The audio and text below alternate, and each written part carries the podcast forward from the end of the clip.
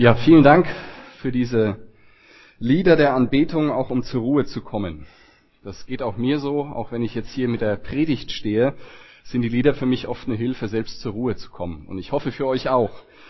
Ich, bevor ich das Wort Gottes vorlesen möchte, was mir heute für diesen Gottesdienst wichtig geworden ist, ähm, möchte ich euch eine kleine Episode erzählen. Ich bin öfters in einem Kontext unterwegs, wo ich äh, unterschiedlichen Nationalitäten begegne, besonders oft Holländern.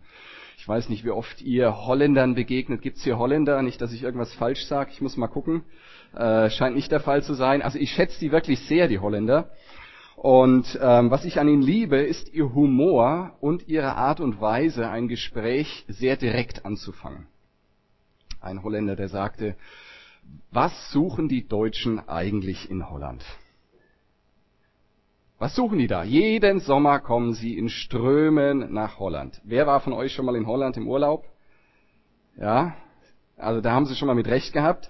Und dann bringen die, ähm, gehen die zum Strand und haben meistens so kleine Schaufeln dabei. Manche haben auch richtig große Schaufeln dabei. Und dann fangen sie an zu buddeln. Und sie buddeln Löcher, sie buddeln richtig tiefe Löcher. Was suchen die Deutschen in Holland? Jetzt wollte ich noch mal fragen, Habt ihr Schaufeln dabei gehabt? Alle die? Hattet ihr? Nein? Okay. Doch einige schon. Oder wollen es nicht zugeben. Das zweite, ich liebe die Holländer für ihren Gesprächseinstieg, der sehr direkt und offen ist. Äh, sprach mich ein Holländer an und sagte, ähm, wir kannten uns noch gar nicht groß, ähm, äh, hatten durch die Arbeit schon Berührung miteinander. Aber er sagte mir, das Leben ist wie eine lange Wanderung. Es geht bergauf und es geht bergab. Wo ist es gerade bei dir der Fall? Wo stehst du? Geht dein Leben gerade bergauf oder geht dein Leben gerade bergab? Ich habe so gedacht, ja, wir hätten uns auch erstmal über das Wetter unterhalten können oder ähm, irgendwie andere belanglose Dinge. Aber so habe ich viele Holländer erlebt, die sind ganz direkt und offen und du bist im Gespräch. Und genauso mit dieser Frage möchte ich eigentlich auch heute Morgen einsteigen. Wo ist dein Leben aktuell? In deinen Beziehungen, in denen du stehst, in deinem beruflichen Kontext, in deinem Glauben, in deiner Beziehung zu Gott? Ist das gerade so eine Situation, wo du merkst, ja, es geht gerade richtig bergauf. Also du, du bist unterwegs mit Kraft und mit Energie und ähm, Dinge gelingen. Du bist zum Segen für andere Menschen. Es gibt dir Mut. Oder erlebst du vielleicht gerade so, so eine Plateauphase, wo du merkst, es geht gerade bergab. Ähm, es wird schwieriger, es wird anstrengend, du bist entmutigt, du hast das Gefühl, Dinge schnüren sich zusammen, es wird eng in deinem Leben und es macht sich äh, kein gutes Gefühl in dir breit. Vielleicht bist du auch an einem Punkt, wo du merkst, so kurz vorm Tal, ähm, und alles scheint über dir zusammenzubrechen. Ich finde das so spannend und gleichzeitig so ehrlich, so eine Gesprächseröffnung, weil es ja auch unsere Erfahrung letztendlich ist. Bei wem geht es denn immer bergauf? Das Leben ist tatsächlich eine Wanderung, wo wir Phasen haben, wo wir merken, Dinge gelingen und wir erklimmen wirklich hohe Ziele und wo wir Bereiche haben, wo wir merken, es, es klemmt, es geht etwas bergab, es, ähm, es wird belastend, es wird schwer, es wird anstrengend.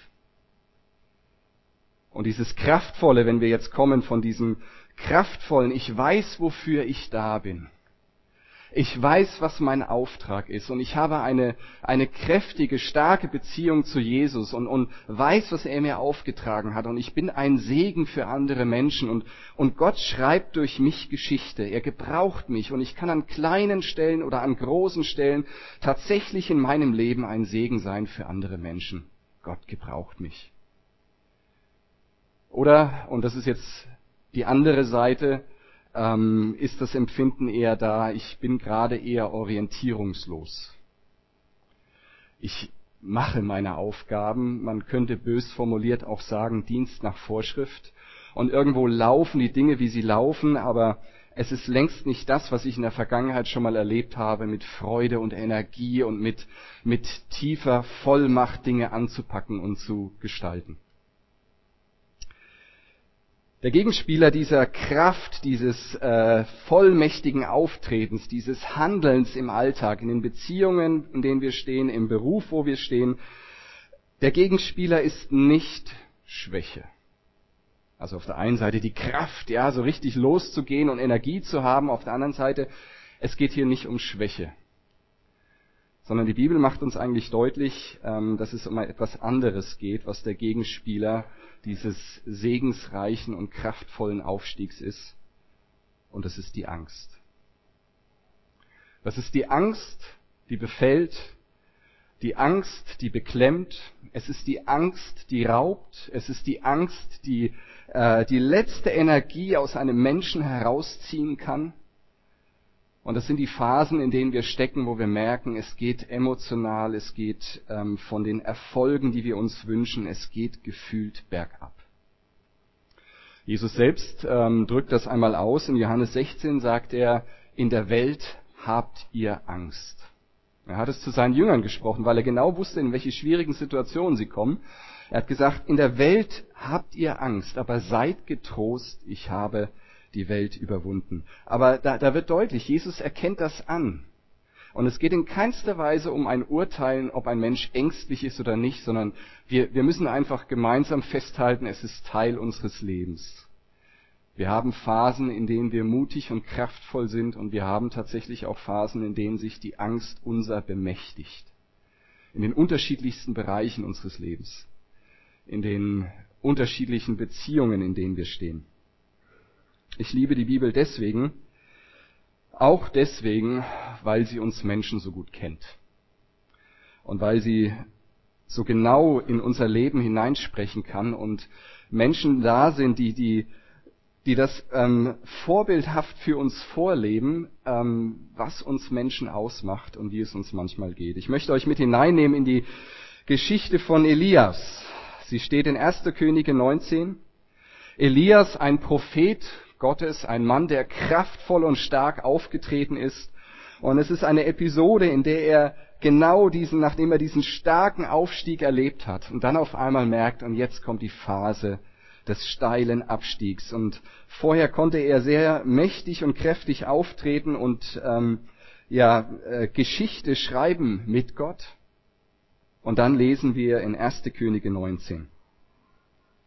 Und Ahab berichtete der Isabel alles, was Elia getan hatte.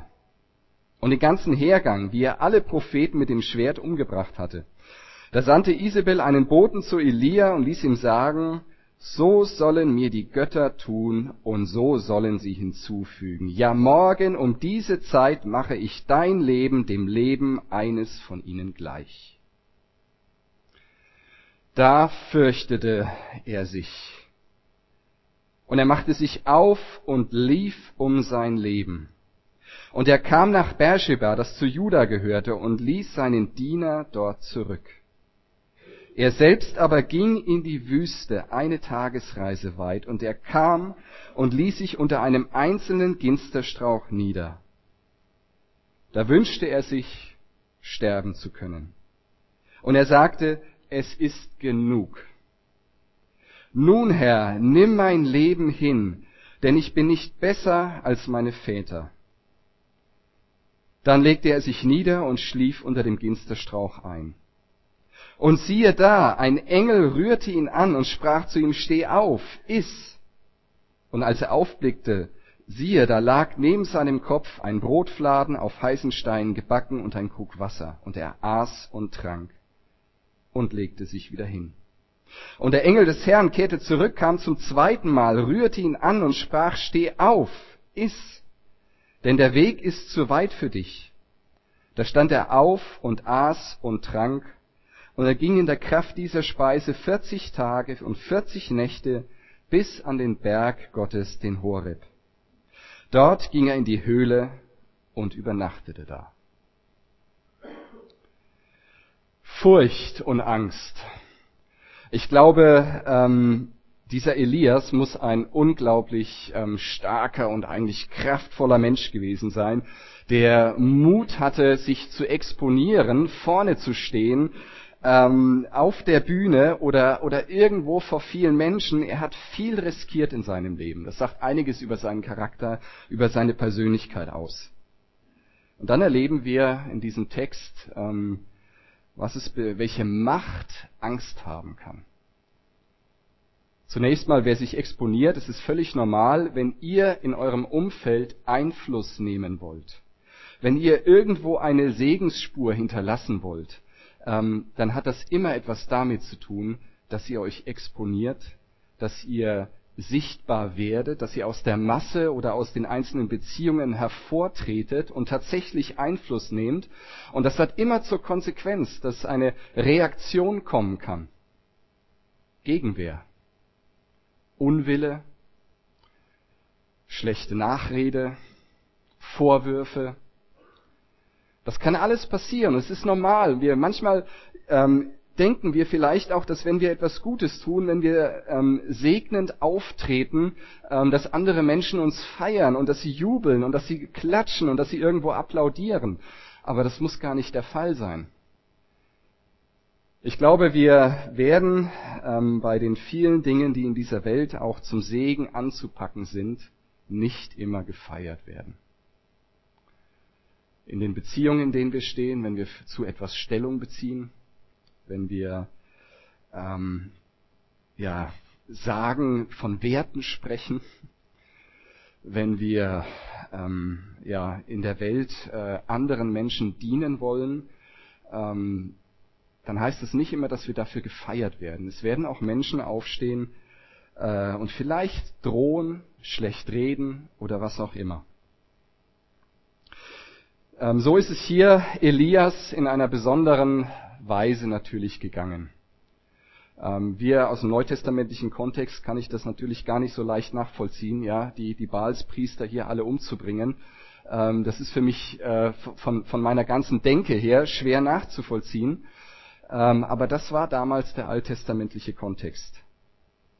Aber was dann geschah nach dieser Drohung, die Isabel ausgesprochen hatte, das ist erstaunlich.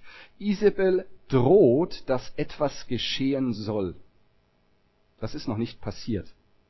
Nichts davon ist bisher passiert. Sie droht alleine davon, damit, dass ähm, Elia zu Tode kommen soll. Also das ist das Schicksal, was sie ihm zuspricht. Und dann kommt die große Furcht. Da fürchtete er sich. Er lief davon und dieser ganze Prozess, es wird jetzt deutlich, wie eine Leiter geht Elia Stufen hinunter, bis er an dem Punkt ist, dass er Gott sagt, ich möchte sterben. Dabei ist nichts eingetreten von dem, was Isabel gesagt hatte. Nichts. Weder hatten die Soldaten ihn gefunden, weder hatten äh, äh, war irgendein Schwert an seiner Kehle oder wie auch immer. Nichts von dem, was ihm zugesprochen wurde, ist eingetreten.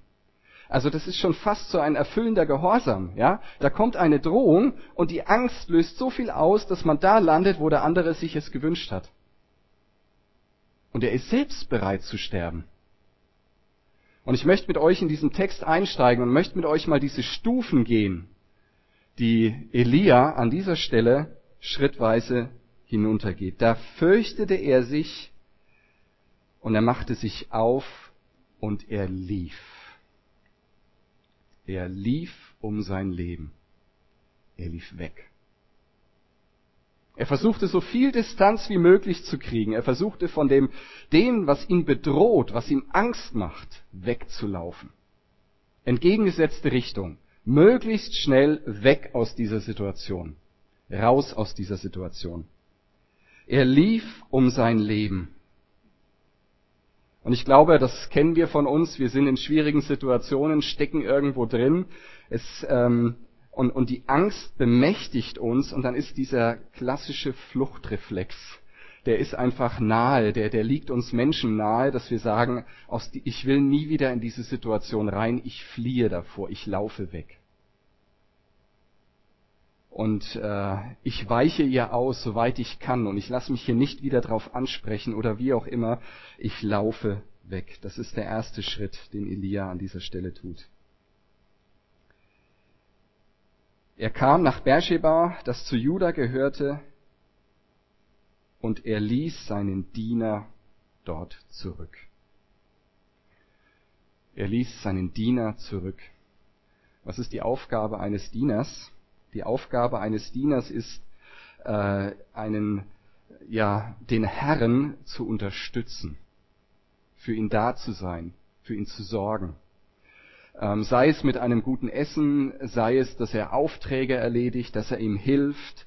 Ähm, aber der Diener ist jemand, der ist für den Herrn da. Er hilft ihm. Was macht er in seinem Schritt? Er schickt alle weg, die ihm helfen könnten. Er schickt alle weg, alle die, die in seinem Kontext wären, die ihm vielleicht Gutes tun, ja. Und das ist das, was Menschen machen, die Angst haben. Und diese Angst die Schritte runtergehen. Sie schicken alle weg, die ihnen helfen könnten. Sie nehmen keine Hilfe mehr in Anspruch. Sie verabschieden sich aus Mitarbeiterteams. Ähm, sie verabschieden sich vielleicht auch aus Beziehungen, die ihnen vielleicht sogar gut tun. Ja, und ziehen sich zurück. Und was ist dieser Schritt der Isolation? Sich zu isolieren. Äh, ich kenne das aus meinem Leben, ähm, allein sein zu wollen wenn die Angst größer wird und dieser, dieser Talfahrt losgeht und dieser Moment da ist, ähm, alle wegzuschicken. Er schickte seinen Diener weg. Und er selbst, der nächste Schritt, er ging in die Wüste, eine Tagesreise weit. Also wir wissen, was es heißt, jemanden in die Wüste zu schicken. Ja, also das ist ein Ort, wo man alleine ist, wo man ähm, auch nicht lange überleben kann. Ja, wo es dürr ist, in die Wüste zu gehen ähm, er wollte alleine sein, er wollte raus und er ging immer weiter letztendlich in diese Isolation hinein. Er kam und ließ sich unter einem einzigen Ginsterstrauch nieder. Da wünschte er sich sterben zu können und er sagte, es ist genug. Schon fast unten angekommen, diese Aussage, ich kann nicht mehr. So kann ich das nicht weiterleben. Ich kann nicht mehr, es ist genug, es reicht. Und der nächste Schritt, und er ist eigentlich tragisch, wenn man das weiter sieht, wie es hier mit Elia weitergeht. Ähm, der nächste Schritt ist, denn ich bin nicht besser als meine Väter. Nicht nur, dass er keine Kraft mehr hat und sagt, ich kann nicht mehr, jetzt ist er an dem Punkt angekommen, wo er sagt, ich bin es nicht wert. Ich bin nicht derjenige, der diese Aufgabe übernehmen kann. Ich bin dafür nicht geeignet. Nimm jemand anderen, aber ich bin es nicht wert. Ich habe nicht die Gaben dafür, ich habe nicht die, die, die Kraft dafür, ich habe nicht die Ausdauer dafür, ich habe nicht den, den Mut dafür. Ich bin es nicht. Nimm jemand anderen.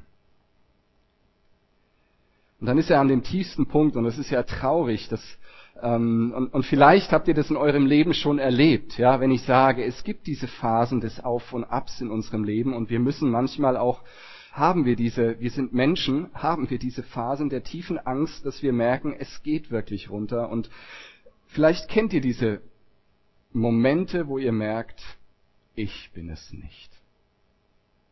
Ja, vielleicht die anderen aber ich nicht. Und so dieses Gefühl, ich möchte am liebsten, dass etwas zu Ende ist, dass etwas aufhört. Ich glaube, das ist ein ganz tragischer Moment, wenn es Menschen an der Stelle so schlecht geht, ähm, dass sie tatsächlich mit ähm, diesem Gedanken kämpfen, dass das ihr Leben nichts mehr wert ist. Das ist zutiefst tragisch und, und traurig. Und lasst uns bitte solchen Menschen, wenn wir sie sehen, wenn wir es erleben oder wenn es uns selbst so geht, ähm, helfen beziehungsweise Hilfe holen. Vielleicht ist es nicht immer ganz so tragisch, dass wir an diesen tiefen Punkt wie Elia ankommen, aber merken, eigentlich glauben wir nicht mehr an uns. Und wir glauben auch nicht daran, dass wir eine Bedeutung haben tief unten angekommen. Und er schlief unter einem Ginsterstrauch ein. Ich habe diese Predigt genannt, Gott greift ein. Und die ersten Verse, die wir jetzt betrachtet haben, wird eigentlich deutlich, dass es hier nur um Elia geht, um Isabel und der ganze Kontext, wie sich dieses schrittweise äh, ereignet, was mit Elia geschieht und passiert. Da taucht in keinster Weise Gott bisher auf. Und jetzt kommt der große Wechsel. Jetzt kommt der, der, das Enorme, das Besondere. Und siehe da. Und siehe hin, das ist der, das ist der Marker im Text. Jetzt geschieht etwas, etwas Besonderes. Und siehe da, ein Engel rührte ihn an. Da geschieht etwas und es wird in dem Text markiert, dass jetzt auf einmal Gott ins Spiel kommt und er derjenige ist, der eingreift.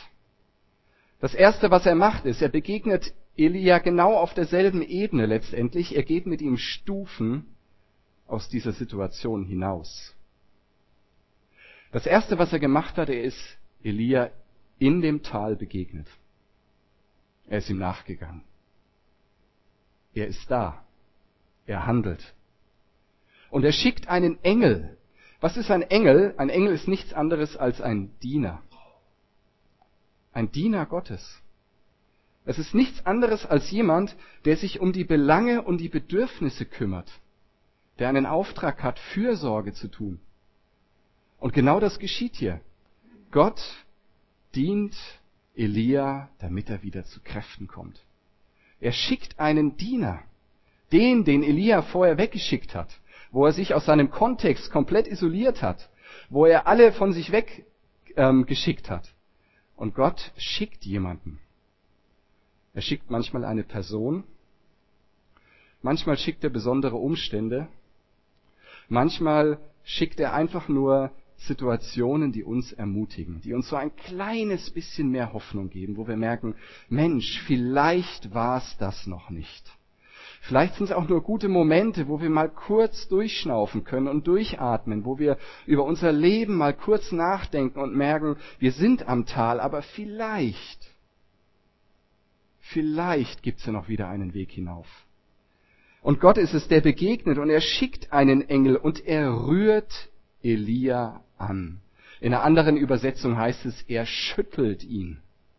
Also er, er, er rüttelt ihn wach, damit er aus seinen Gedanken rauskommt, damit er, damit er bewegt wird, damit das Muster, was in ihm abläuft, vielleicht mal unterbrochen wird und er schüttelt ihn. Er rührt ihn an.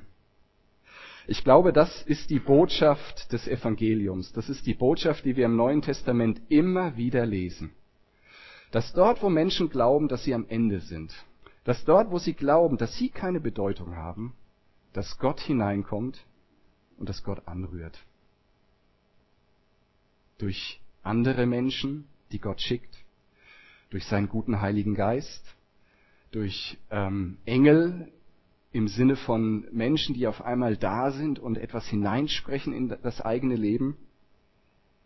Gott, der gnädig ist, Gott, der, der sucht, der, der niemanden in seiner Isolation lassen möchte, sondern der kommt, hineinkommt und er rüttelt wach. Und dann kümmert er sich um die wichtigsten Bedürfnisse. Das ist das, was wir brauchen. Gutes Essen. Einfach mal einen Moment durchschnaufen lassen können, Kraft tanken ähm, aufatmen. Und, und Elia nimmt von diesem Krug Wasser und von diesem Brotfladen äh, auf heißem Stein gebacken und, und er nimmt diese Energie, dieses Gute auf. Und ich selbst kann für mich sagen, dass es Momente gab, wo ich gemerkt habe, dass das, was andere Menschen mir zusprechen, in einem kurzen Gespräch manchmal das war, wie so ein Krug Wasser. Das war erfrischend. Das hat mir nicht aus allem rausgeholfen, aber das war gerade wirklich nötig. Das hat mir gut getan. Es sind manchmal Gottesdienste gewesen oder andere Dinge, wo ich merkte, oder Wort Gottes, wo ich nur einen, einen Vers gelesen habe und auf einmal merkte ich, das ist jetzt was, wo Gott mich gerade berührt. Er tut mir gerade Gutes in der Situation, in der ich bin. Und mein Herz ähm, fühlt einen Moment leichter erstmal nur einen Moment. Aber bereits das ist Gottes ähm, Eingreifen und Einschreiten. Und als Elia aufblickte, siehe da, alles lag bereit, und er aß und trank, und er legte sich wieder hin. Elia war nicht an dem Punkt, dass er dann aufstehen konnte und kraftvoll alles erledigen. Nein, da war er überhaupt nicht. Gott geht mit ihm Stufen an dieser Stelle wieder hinaus. Und als zweites begegnet der Engel ihm wieder. Er kommt wieder vorbei. Und dieses wieder ist gar nicht, äh, groß genug ähm, deutlich zu machen, dass Gott dran bleibt an uns. Er macht das nicht nur einmal, um uns eine Chance zu geben, sondern er, er weiß um uns und er, er kommt mehrmals in unser Leben hinein und er schickt Menschen, die uns berühren, die uns ansprechen, die uns herausholen, uns Gutes tun, damit wir den nächsten Schritt gehen können. Und dann sagt der Engel, und der Engel des Herrn kehrte zurück zum zweiten Mal und rührte ihn an und er sprach. Diesmal war es nicht nur so, dass er sich um ihn sorgte, dass er erstmal ähm, Nahrung hat, dass, dass er mal einen kurzen Moment des ähm, Auftankens hat, sondern diesmal ist es so weit, dass er ihm etwas sagt. Er spricht ihn an. Und er sagt, steh auf. Stehe auf. Raus aus der Liturgie raus aus diesem Moment. Das ist eine Entscheidung, die an der Stelle Elia treffen muss. Dieses Stehe auf. Iss. Tanke auf. Beweg dich. Ja, ähm, ich glaube, dass man das manchmal durchaus auch körperlich, dass wir sind manchmal sehr verkopft in unserem Denken. Ähm, es ist manchmal wirklich sinnvoll, tatsächlich aufzustehen und zu sagen, und ich, ich brauche das jetzt symbolisch und ich gehe raus und ich mache eine lange Wanderung und ähm, ich, ich will raus aus der Situation, wo ich ähm, irgendwo mich eingekreist habe, stufenweise abgestiegen bin. Ich will aufstehen. Vielleicht für sich ganz alleine irgendwo hingehen und zu sagen, und ich stehe hier, Gott, ganz bewusst. Und ich will dass du mich ernährst, dass du mir gibst, was ich brauche, was ich selbst nicht aus mir heraus produzieren kann. Ich will, dass du mir Gutes tust. Steh auf, iss, denn der Weg ist zu weit für dich. Und Gott weiß ganz genau, dass wenn wir manchmal einen langen Weg gegangen sind hinab, dass der Weg hinauf vielleicht auch länger dauert und dass wir dafür Kraft brauchen dass wir uns vielleicht auch manchen Dingen stellen müssen, warum wir überhaupt so weit runtergegangen sind und dass wir Kraft brauchen, um diesen Weg nach oben zu gehen. Und dann heißt es hier wunderbar, da stand er auf. Er hat eine Entscheidung getroffen. Gott ist ihm begegnet, er ist ihm nachgegangen und er tut es immer wieder. Er hat ihn berührt da stand er auf und aß und trank, und er ging in der Kraft dieser Speise vierzig Tage und vierzig Nächte bis an den Berg Gottes, den Horeb. In der Kraft dieser Speise. Er hat es nicht aus sich heraus produzieren müssen, sondern Gott hat ihm die Kraft gegeben. Gott hat dafür gesorgt, dass er aufstehen kann, dass er gehen kann. Und er ging diesen Weg, er ging diesen Weg zurück bis an den Ort, wo er Gott letztendlich begegnen kann. Und wenn wir uns über diesen Berg Horeb mal Gedanken machen, das ist der Berg, an dem Mose seine Berufung erfahren hat. Dort, wo ähm, der brennende Dornenbusch war, dort, wo Mose die Schuhe ausziehen sollte, denn der Grund, auf dem er steht, ist heilig. Dort hat er einen Auftrag bekommen, dort hat Gott eingegriffen, weil er sein Volk retten und führen wollte. In der Wüstenzeit wird beschrieben, als das Volk Israel unterwegs ist, am, Verhung, am Verdursten, wo sie kein Wasser hatten. Da schickt Gott Mose zu dem Berg Horeb und er soll an einen Stein schlagen, dass er zur Quelle wird. Zu einer Quelle, wo, wo, wo das Volk Israel von leben kann, Wasser. Und von Jesus wird gesagt, ähm, in Johannes 4, als er mit der Frau, ähm, der Samariterin spricht, wird gesagt, wenn du wüsstest, wer ich bin, dann hättest du mich um Wasser gebeten und ich hätte dir Wasser gegeben, das ins ewige Leben quillt, wo du nie wieder durstig bist. Letztendlich ist dieser Berg Horeb, diese Begegnung mit Gott, es ist Jesus, der sich immer wieder anbietet und er sagt, kommt her zu mir, die ihr mühselig und beladen seid. Manchmal ist dieser Weg, den wir zu gehen haben, ein langer Weg, und wir merken, das geht nicht so schnell, dass wir eine Entscheidung treffen und dann, dann stehen wir da und wir fühlen uns genauso wieder wie, wie in den Phasen, wo wir Kraft und Energie hatten, sondern es ist ein langer Weg, den wir auch wieder gehen in die Gemeinschaft zu Jesus zurück. Ich weiß nicht, wo ihr steht. wo ihr in eurem Leben seid, ob ihr gerade kraftvoll unterwegs seid, dann kann solch ein Text für euch eine Hilfe sein, wenn ihr in die Phasen kommt, wo auf einmal die Angst euch übermächtigt. Es kann aber auch sein, dass ihr im Leben genau an diesen Punkten seid und merkt, ähm, das war heute für euch ein Impuls, vielleicht so ein Fladenbrot oder so ein Krug Wasser zu sagen, ja, ich merke, dass ich hier etwas brauche, was Jesus mir geben muss, damit ich in meinem Leben nicht von der Angst beherrscht werde, sondern dass ich wieder aufstehen kann und meinen Auftrag, die Berufung in meinem Leben leben kann, damit ich zum Segen werde für andere Menschen. Vielleicht ist das so, dass du merkst, das war so ein Fladenbrot oder ein Krug Wasser. Dann ist es vielleicht auch dran, dich wieder hinzulegen und erstmal wieder auszuruhen und zu sagen, ähm, im Stillen Gott zu bitten, bitte schenk mir weiter. Dass Situationen kommen, die mich ernähren und die mir gut tun, damit ich den nächsten Schritt gehen kann. Vielleicht bist du auch an dem Punkt, dass du sagst, ja, ich erlebe es, ähm, ich ich habe schon mehrfach erlebt, ich, ich stehe an diesem Punkt, immer wieder kommen diese Momente, wo, wo ich ernährt werde und es tut mir gut, aber ich will mich nicht damit zufrieden geben, dass ich wochenlang, Woche für Woche ähm, einen Gottesdienst höre, hier etwas tue, hier etwas lese, sondern ich merke, ich bin an dem Punkt, ich bin aufgefordert, tatsächlich wieder aufzustehen agil zu werden, etwas anzupacken und etwas zu tun und zu gehen auf Jesus hin zu.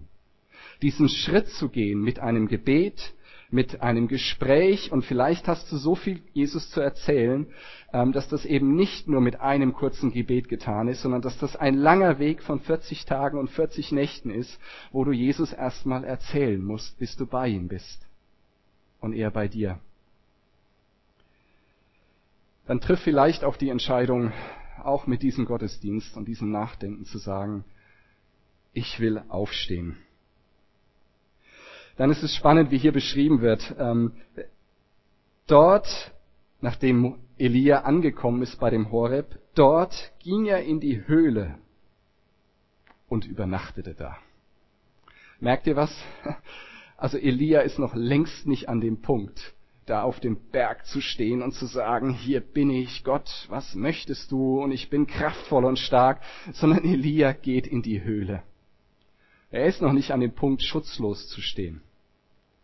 Das sind so viele Dinge, die ihn beschäftigen und bewegen.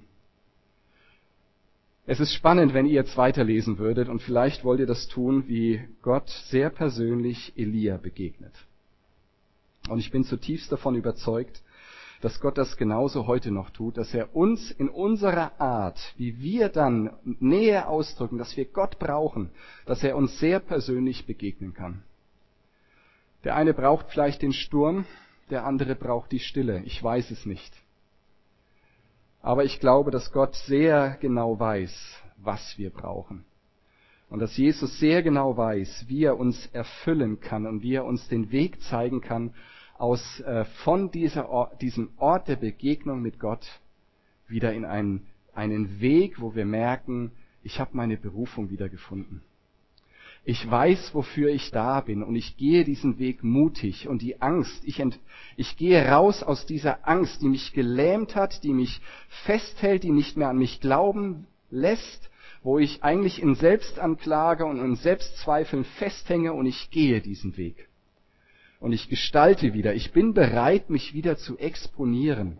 Ich bin bereit, wieder Einfluss auszuüben und wirklich etwas zu wagen und zu riskieren.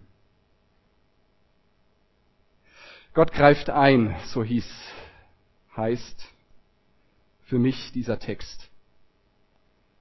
Gott greift ein. Er handelt. Und er spricht in unser Leben hinein und er kennt uns so gut, er kennt uns durch und durch. Und manchmal ist Gott wie ein Holländer. Er hat mal so eine Gesprächsoffensive und er geht einfach rein in dein Leben und er stellt die richtigen Fragen. Manchmal ist das nur ein einziger Satz und du bist mitten in dem Hauptthema deines Lebens. Und das ist ein Geschenk Gottes, dass er manchmal diese Gespräche mit uns so ganz direkt und offensiv sucht und uns da anspricht. Und von daher ist die Frage, Wie hat er dich angesprochen? Und wie möchtest du antworten? Amen.